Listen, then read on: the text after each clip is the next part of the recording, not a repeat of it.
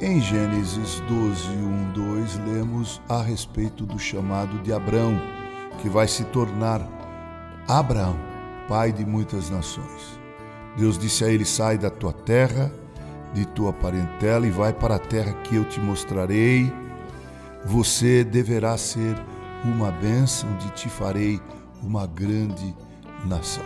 É justo e conveniente considerar Abraão o pai da fé porque já neste chamado, sem pestanejar, ele saiu de sua terra, do meio de sua parentela, e foi para um lugar desconhecido.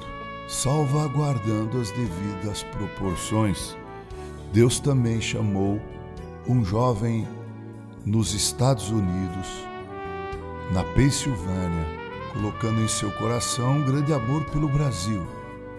E assim sendo, ele aceitou o desafio de embarcar em 1859, no mês de junho, e vir para o Brasil, chegando aqui exatamente no dia 12 de agosto de 1859.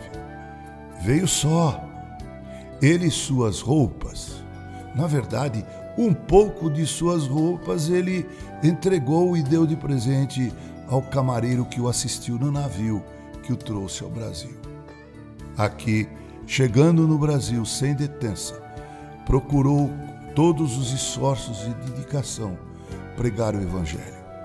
Ficou aqui por exatamente oito anos, entrecortado por uma ida aos Estados Unidos, onde se casou e trouxe sua esposa, Ellen Murdoch, que morreu alguns dias após ter dado à luz à filhinha do casal. Ashbel Green Simonton veio por uma terra desconhecida e estranha. Deixou lá seus parentes e depois voltou para os Estados Unidos para se casar, e mesmo assim, Deus não lhe poupou de sofrimentos, tirando sua esposa, deixando só com sua filha.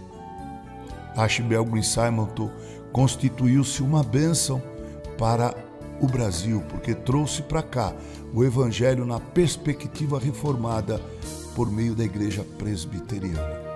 Louvado seja Deus pelas vidas daqueles a quem Ele chama e que, demonstrando fé obediente, deixam tudo para levar o Evangelho, para pastorear, para ser uma bênção onde Deus os quer. Que assim Deus continue a abençoar a Igreja Presbiteriana do Brasil neste dia 12 de agosto, quando completamos mais um aniversário.